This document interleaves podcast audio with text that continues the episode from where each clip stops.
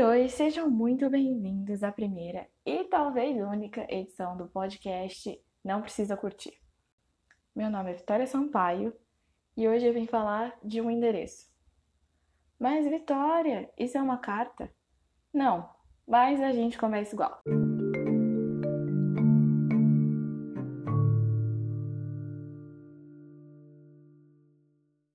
Avenida Paulista, número 1811, bairro da Bela Vista, São Paulo. O que tem na esquina da Avenida Paulista com a Alameda Ministro Rocha de Azevedo é um casarão. Agora, se você me perguntar o que funciona lá, a resposta vai depender de quanto estamos falando.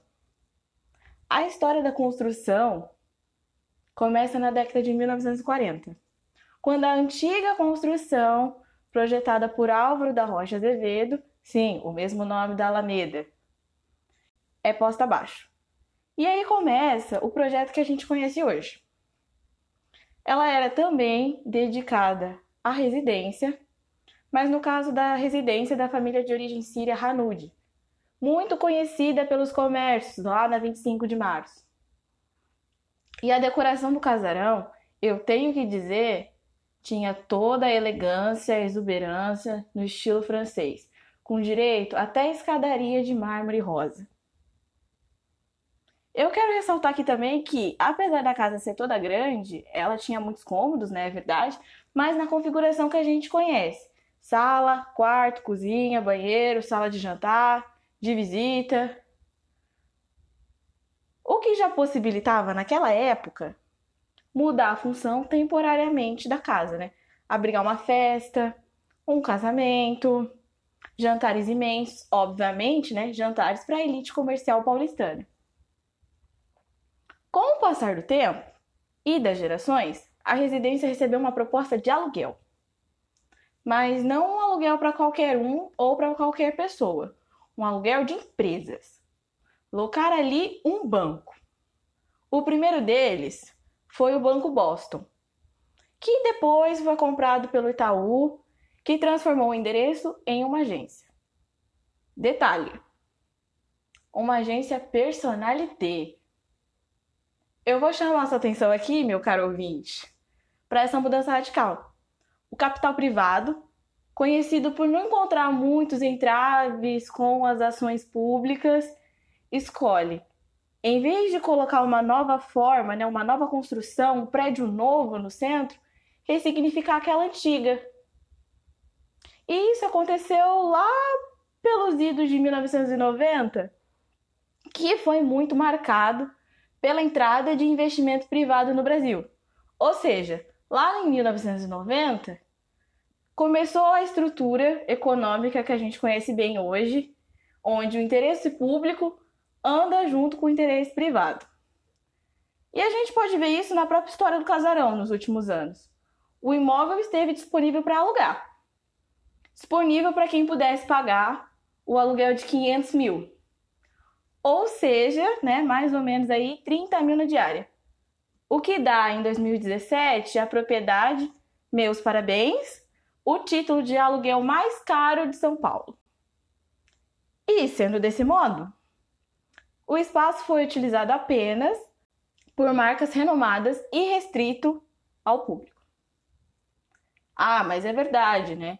O casarão é famoso icônico né, no, no Natal, é um ponto turístico pelas luzes decorativas e foi muitas vezes enfeitado com essas mesmas luzes nos eventos. Mas é só fachada, né? Ver da calçada é de graça. Mas quanto você gasta para chegar nessa calçada? E eu não tô falando só de dinheiro, não. Eu tô falando de tempo, de energia, de planejamento da rotina para poder passar quatro horas no transporte ou mais. Pois é, né?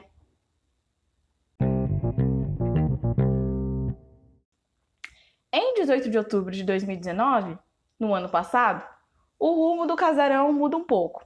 Mas é um pouco, tá? Não é muito.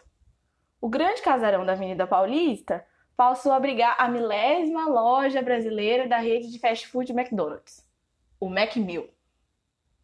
O espaço é muito, muito mais do que um restaurante 24 horas. É um ponto turístico, de entretenimento que beira extravagância tecnológica e ornamental. Abriga uma arquibancada para shows, área verde para relaxar, esteira rolante que entrega os pedidos para o drive-thru.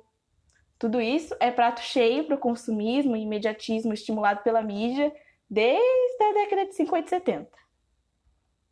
Mas o que me intriga nem é todo esse aparato tecnológico e essas inovações, mas sim porque especificamente esse casarão, localizado no número 1811, sobreviveu às inúmeras revitalizações, renovações e, por que não dizer, até a própria urbanização brasileira.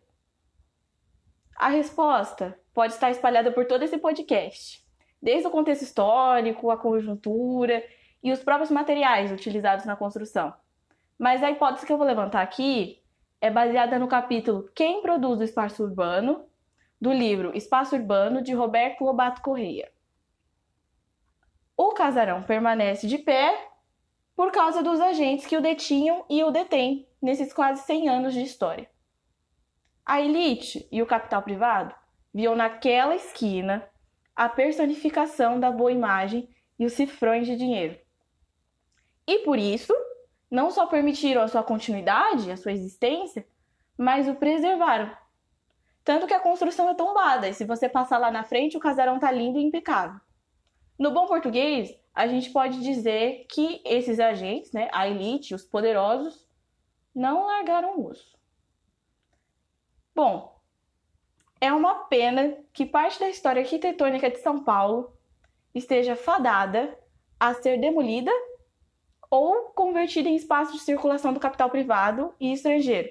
Tudo isso fantasiado de uma democracia social que não existe, já que nunca permite que esses mesmos espaços se tornem espaços públicos e democráticos.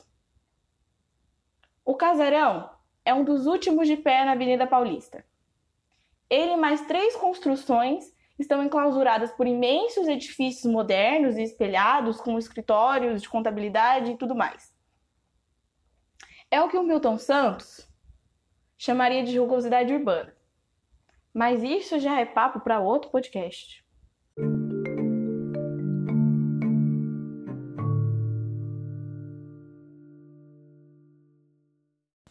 Oi, se você chegou aqui, você merece um resuminho e eu preciso te contar em quem eu me inspirei para fazer toda essa gravação. No episódio de hoje, a gente tentou botar na realidade, num prédio, os conceitos de forma, função, processo e estrutura cunhados pelo professor Milton Santos, e eu utilizei, obviamente, não só o livro Espaço e Método do professor Milton Santos, mas também Metamorfose do Espaço Habitado. Além disso, eu usei o livro Espaço Urbano do professor Roberto Lobato Correia, e para contar um pouco das histórias do casarão, os escritos de Luciana Coutrin, série Avenida Paulista, A Mansão da Família Rocha Azevedo, Ranude e o Natal. É isso, até a próxima, tchau!